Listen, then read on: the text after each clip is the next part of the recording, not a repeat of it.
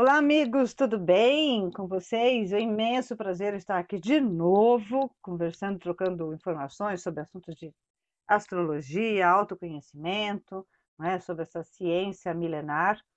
Eu sou Cristina Camargo, astróloga responsável pelo site Oficina Astrológica e também pelas informações passadas aqui no nosso podcast, tá? Antes de qualquer coisa, eu quero fazer um grande agradecimento a, to a todos os nossos amigos, clientes, que deram um retorno aí é, com relação aos episódios é, anteriores, né, que eu falei também sobre o mistério dos temperamentos relativos aos signos de touro, virgem, depois no segundo sobre câncer, escorpião e peixes, não é? e os seus temperamentos. E e foi muito importante, né, receber essas opiniões, esse feedback todos, e também as perguntas que foram colocadas para mim, pessoalmente ou não, uh, sugestões de temas, tá? Então, anotei tudo e na, nos próximos episódios eu vou colocar aqui para vocês, porque é muito importante essa troca de informações, eu passar conhecimentos que eu tenha em relação a essas áreas, né, de metafísica, de física quântica, de astrologia, de espiritualidade, porque todos nós saímos uh, mais uh, conhecedores né, da vida. É uma coisa muito importante para se fazer.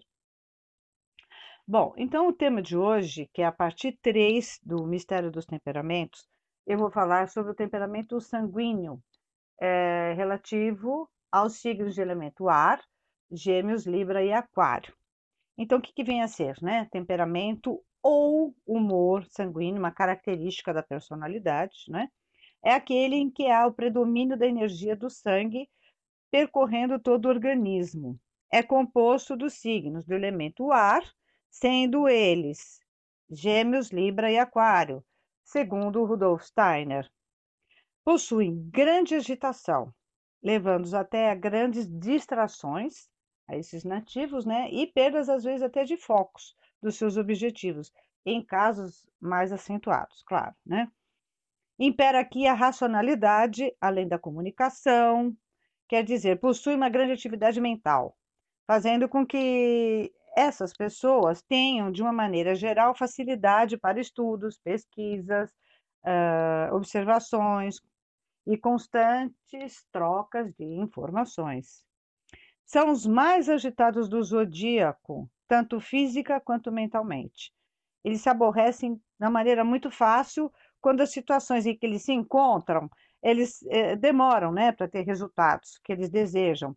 Então, fazendo-os já pular para outros objetivos rapidamente, né? Então, fica muito difícil a concentração deles é, naquilo que eles querem. Então, eles têm uma, uma facilidade, vamos supor, de de alternar, de, né, de, de já ir em outras, em, em outras metas, digamos assim, não é? Então eles não se detêm muito tempo naquilo uh, que eles pretendiam no início, né?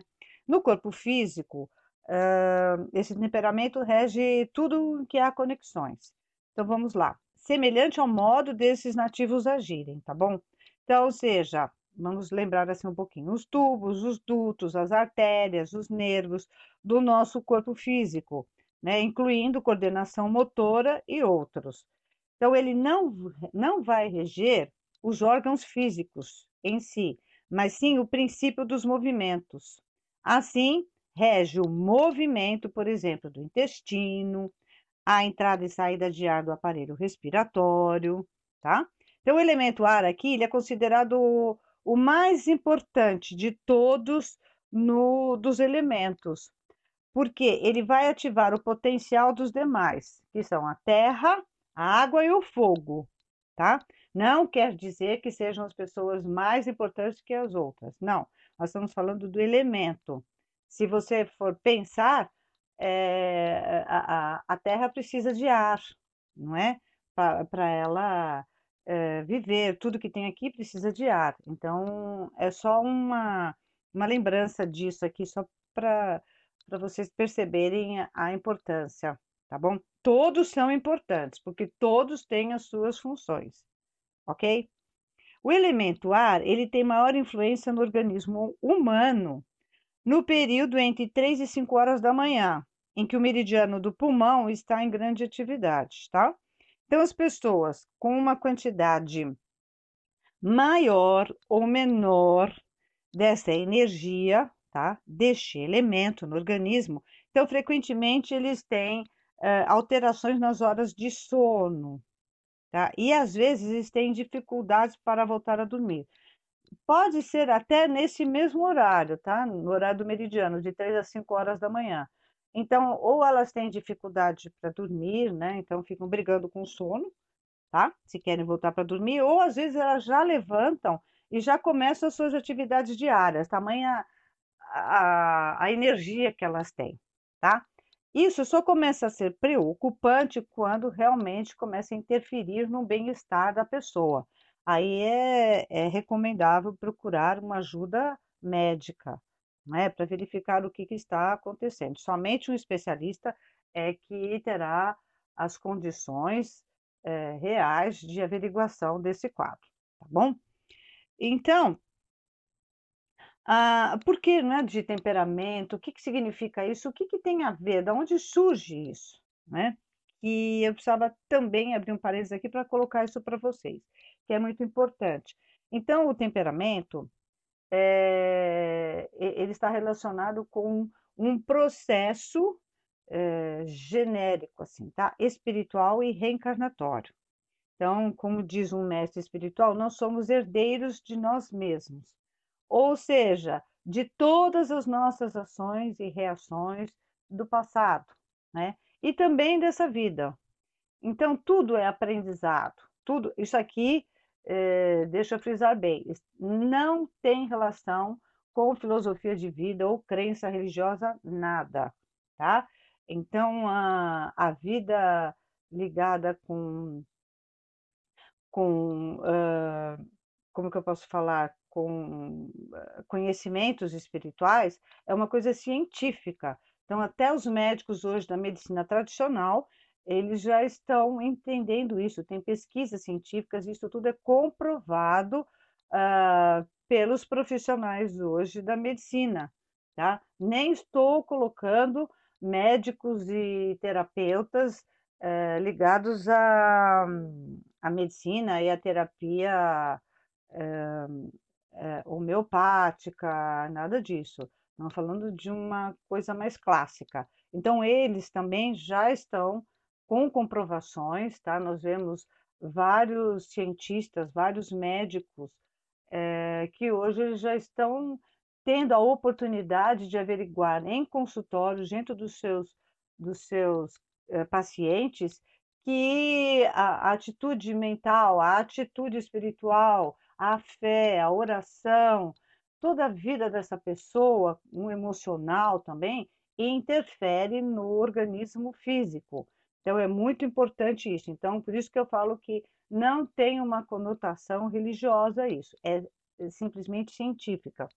Então, esses elementos dentro de uma pessoa, é, e como profissional, é, experiência profissional, eu posso colocar aqui para vocês com segurança, é, que nós conseguimos detectar que uma pessoa ela pode ter um ou mais, ou dois, digamos assim, elementos uh, características suas, né, pessoais, em maior porcentagem. Isso eu consigo averiguar dentro de um mapa astrológico individual, tá? Da maneira que eu faço, assim, com profundidade, tá?